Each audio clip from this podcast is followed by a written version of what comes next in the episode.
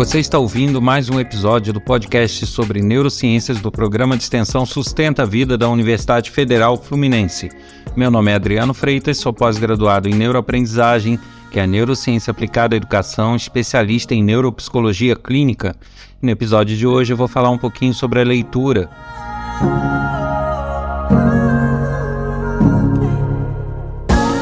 Eu volto a lembrar que temos um espaço lá para debates, trocas de informações, interações entre ouvintes e até comigo.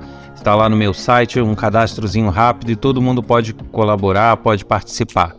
É só acessar podcast.adrianofreitas.com.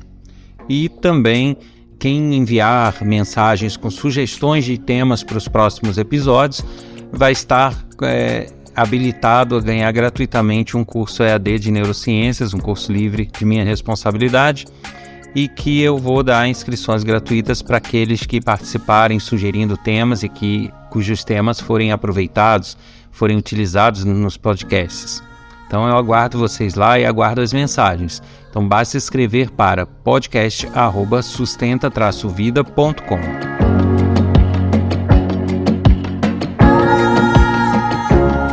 E eu volto a falar sobre a leitura. Na verdade, eu não fiz nenhum episódio anterior especificamente sobre a leitura. Eu comentei sobre a importância dela em diversos outros episódios, mas eu resolvi fazer um tópico específico para falar um pouquinho sobre a leitura, diversos aspectos sobre ela, a importância no nosso cérebro, os efeitos dela, no que, que ela pode nos beneficiar e de que maneira introduzir o hábito da leitura que geralmente é uma dificuldade, até pra, é, principalmente para crianças, adolescentes e jovens. Então vamos começar entendendo no que, que a leitura pode nos auxiliar. A, a leitura é uma das poucas atividades assim que, que promove uma atividade global no nosso cérebro. Ela ativa diversas regiões, diversas áreas específicas do cérebro para que possa ser processada, para que possa ser compreendida. E isso é um exercício fantástico para o nosso cérebro, não só em questões de desenvolvimento, como em questões de manutenção das habilidades, das capacidades cognitivas.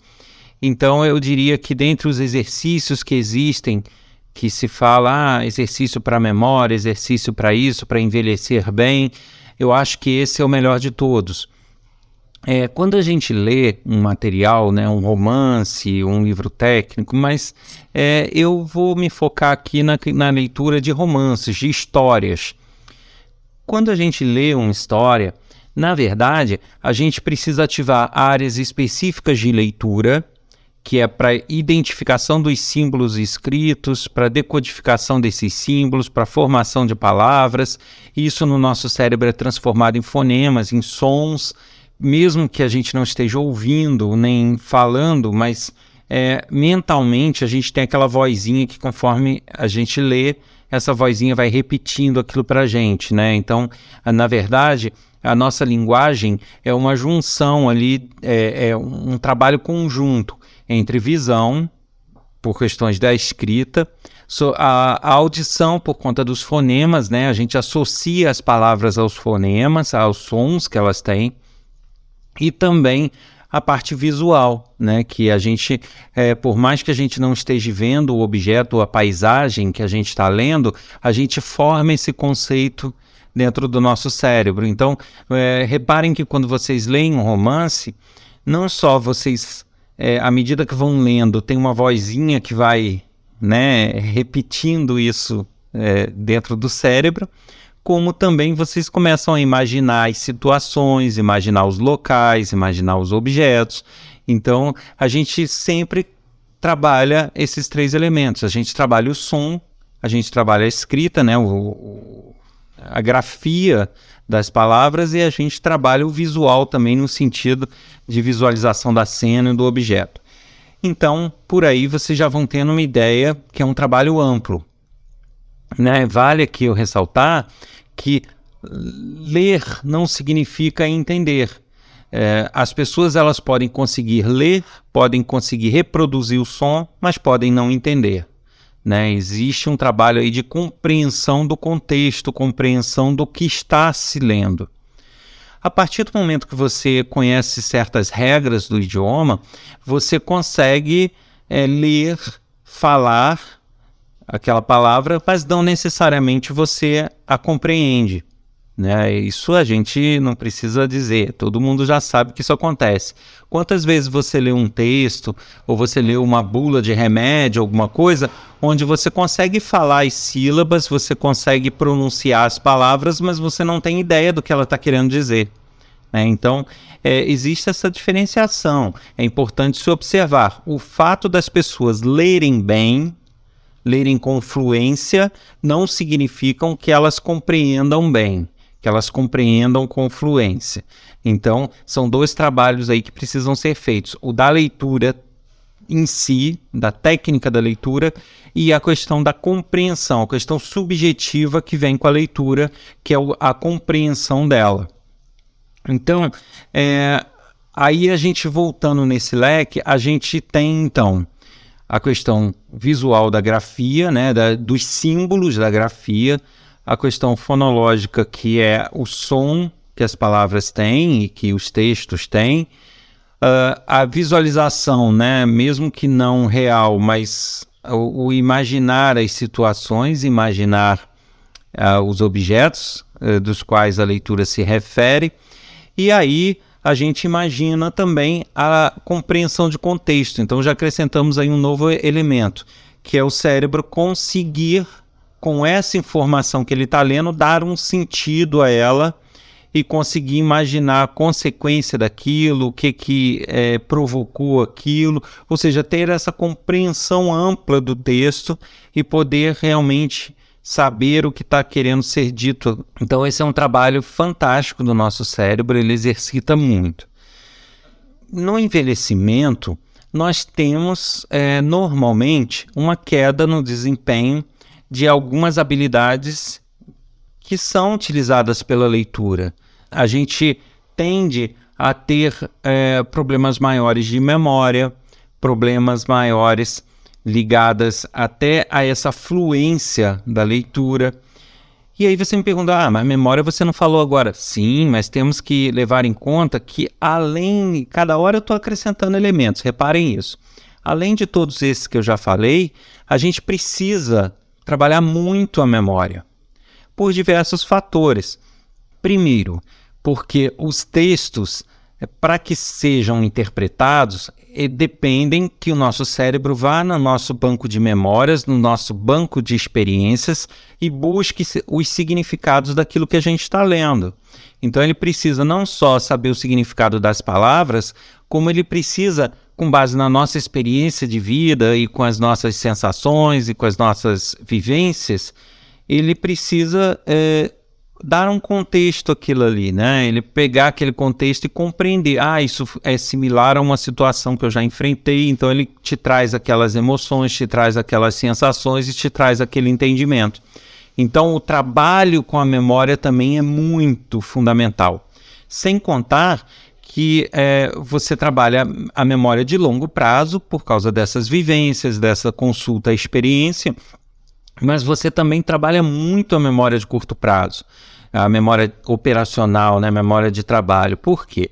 Você está lendo uma página de um livro, é, você precisa muitas vezes ter a leitura de um parágrafo inteiro ou de uma página inteira para poder dar o sentido àquilo.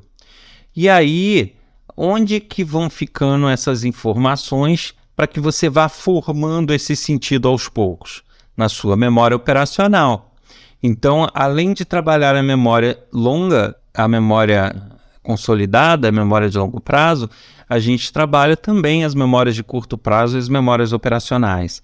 Então, já temos aí mais um elemento importante na questão da leitura, que é a manipulação das memórias que, como eu já estava falando, né, no correr da idade, do, dos anos, a gente vai tendendo a ter uma perda dessas habilidades cognitivas, das habilidades de memória. Então, isso tudo, quando muito bem trabalhado e manuseado, minimiza essa perda. Imaginem uma pessoa que envelhece de forma completamente sedentária e uma pessoa que envelhece exercitando a sua musculatura, exercitando seu corpo. Os dois vão ter uma perda de massa é, óssea, de massa muscular, porém, o que se exercita, ele vai tender a ter o um maior preparo para isso, e por mais que tenha perdas, ele consegue contornar isso e ter estruturas capazes de dar um aporte maior para ele durante o período de envelhecimento. Então é mais ou menos da mesma forma, né? Ao ler é como se você estivesse malhando o cérebro, só que malhando várias áreas dele. Então é diferente de um quebra-cabeça onde você vai ter é, um trabalho ali naquela área visual, motor e tudo, mas você não vai ter na tua área subjetiva. Você vai ter trabalhos mais localizados com outras atividades, enquanto que com a leitura você praticamente exercita o cérebro inteiro. Tá? Eu estou falando é, bem focado na leitura de romances e histórias. E aí, mais um elemento aí para nossa listinha. A empatia. Ela é muito exercitada com a leitura. Né? A, a habilidade de enxergar as coisas com o olhar dos outros, né? Não, não ter aquela opinião única, opinião sua e que você não, não vê outras possibilidades para aquilo. Então, é, essa possibilidade de empatia também é muito exercitada. Pelo seguinte fato: é, quando você lê um romance, uma literatura, você é levado a criar dentro da sua cabeça personagens. Né? Esses personagens são descritos, eles são caracterizados, é, são dadas as características, as descrições físicas, psicológicas desses personagens e as ações que eles tomam no correr da trama, né, do livro. Então você vai formando é, esse perfil do personagem dentro da sua cabeça. Então, naquele momento da leitura, você é, precisa ter a visão do personagem. Você não pode é, você não consegue pegar um livro de história onde você tem vários personagens com características distintas e colocar todos eles sobre o seu ponto de vista. Nosso cérebro não faz isso, né? Ele vai pegando essas características que são fornecidas e vai cedendo a elas e formando personagens com essas características que nós estamos lendo. E a gente vai imaginando esses personagens com essas características, com esses pontos de vistas, com esses traços fortes de personalidade, muitas vezes e aí a gente vai é, é, deixando um pouco a nossa personalidade de lado, enxergando com outros olhos o que cada um desses personagens faz. E isso nada mais é do que a empatia. Eu já discuti em outro episódio, né, que muita gente pensa que a empatia é se colocar no lugar dos outros, quando na verdade não é. É o nosso cérebro possui os neurônios espelhos que trazem o que os outros estão fazendo para dentro da gente e nos fazem poder analisar isso dentro do nosso próprio cérebro e não fazer uma análise externa. Então, ao ler, a gente está fazendo exatamente isso, montando esse perfil dentro da gente para que a gente possa analisá-lo e olhar com os olhos dele. E isso nada mais é do que o exercício da empatia. Então, mais um aí para nossa listinha. Além disso tudo que eu já falei, é mais um exercício de empatia que isso não é só no envelhecimento, isso vale para todo mundo, desde a criança até o mais idoso.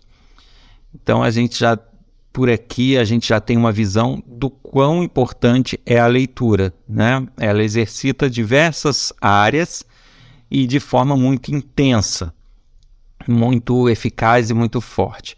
Principalmente quando se tem o hábito e o gosto da leitura e a pessoa deixa se levar mesmo e, e, se emociona com a leitura, ou deixa, ou não se emociona, se empolga, né, fica ansioso para terminar o livro, para ver como a coisa decorreu.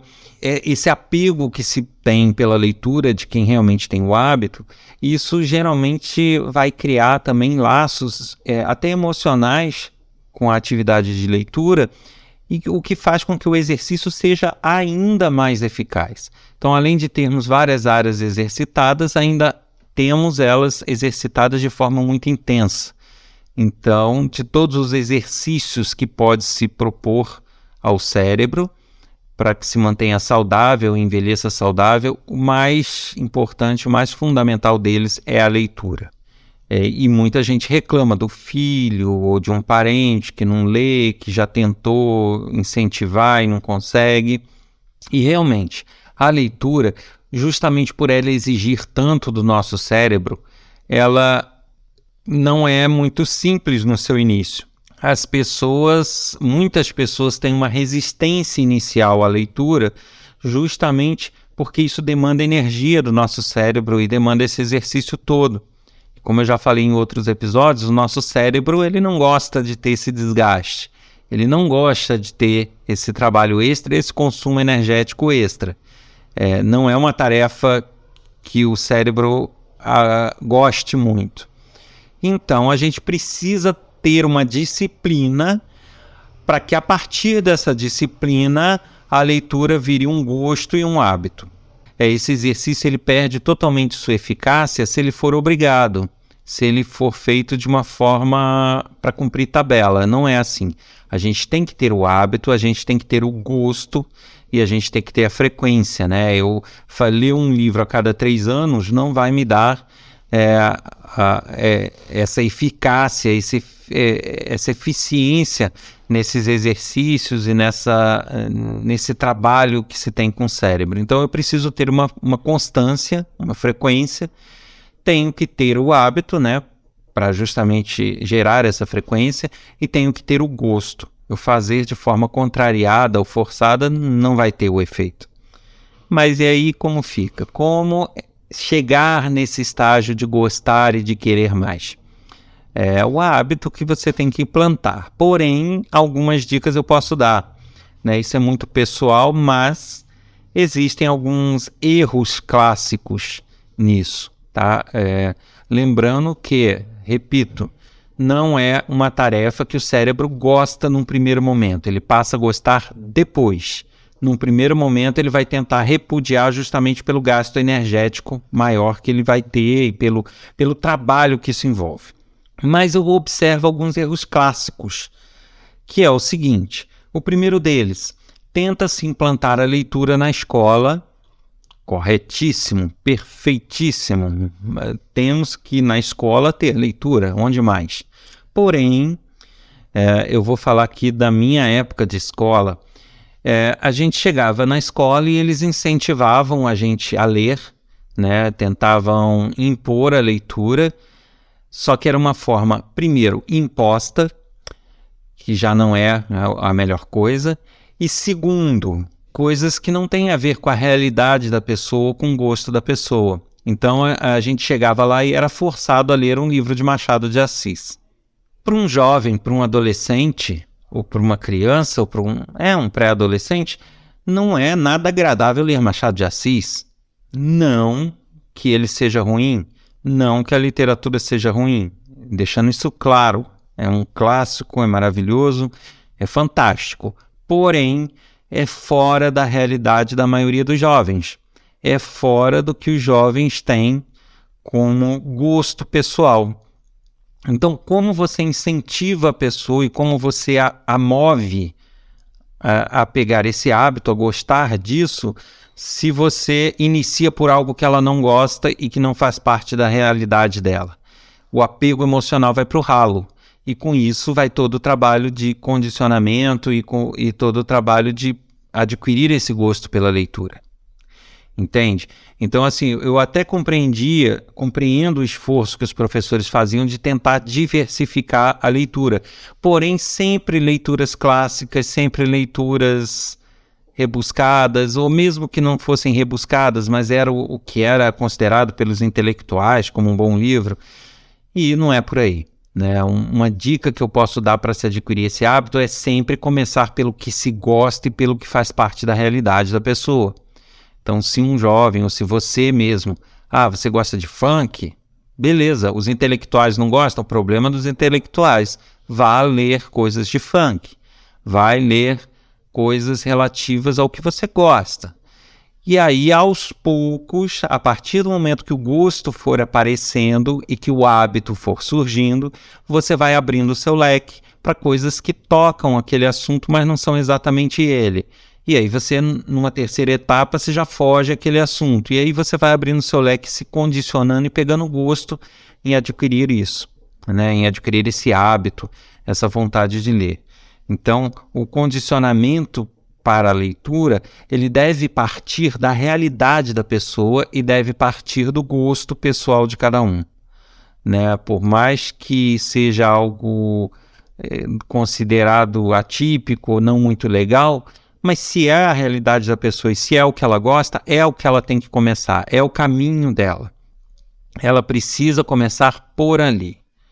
E mais à frente, ela tem que assumir a consciência de que não, deixa eu ler um pouquinho sobre aquela outra, aquele outro assunto, sobre aquele outro estilo de leitura. E nisso ela vai adquirindo novos conhecimentos. Não adianta impor um estilo de leitura ou algo que fuja à realidade das pessoas, porque isso, a, a falta de apego emocional associada à resistência natural do cérebro em ler, vai gerar uma pessoa que não consegue se manter como uma leitora. Então, para a formação de leitores, é fundamental que se parta da realidade e do gosto de cada um. E aí a pessoa, né, com base na, nas suas próprias experiências com o livro, ela vai tender aos poucos a querer abrir esse leque, conhecer novas coisas, né? Porque devemos levar em conta que além de todos esses aspectos que eu já falei, a leitura também traz o conhecimento. Então, além da empatia, além do trabalho de memória, além do trabalho fonológico, além do trabalho visual, além disso tudo, nós temos um aumento do nosso banco de memórias, do nosso banco de experiências, do nosso banco de dados.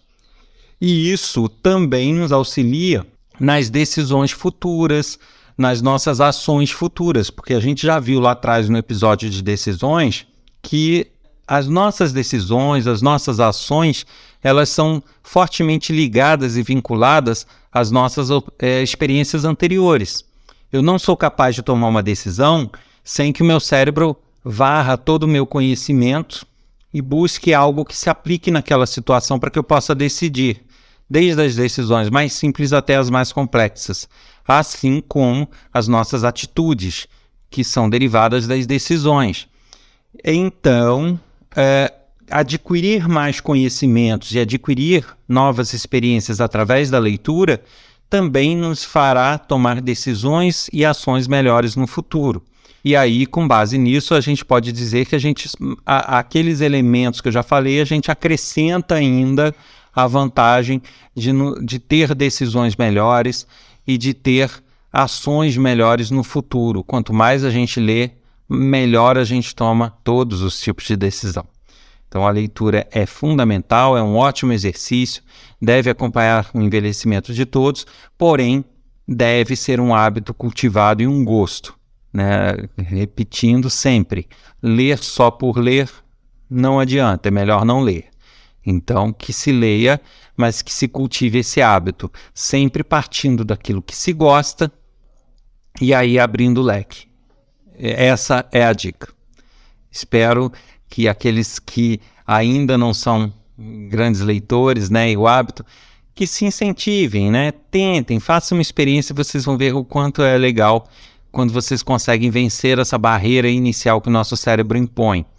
E, e eu aconselho o seguinte: ah, não, não, quer ler um livro por dia, meio livro por dia, que, que você reserve aí meia horinha por dia, né, no, no cair da noite, uh, quase na hora de dormir, leia lá 15 minutos, meia hora, depois aumenta esse tempo ou não, ou mantém essas meia hora, mas que tenha aquela, aquele horáriozinho sagrado, onde você tira, pega o seu café, pega alguma coisa e vai fazer a sua leitura. Vocês vão ver que todos têm muito a ganhar com isso.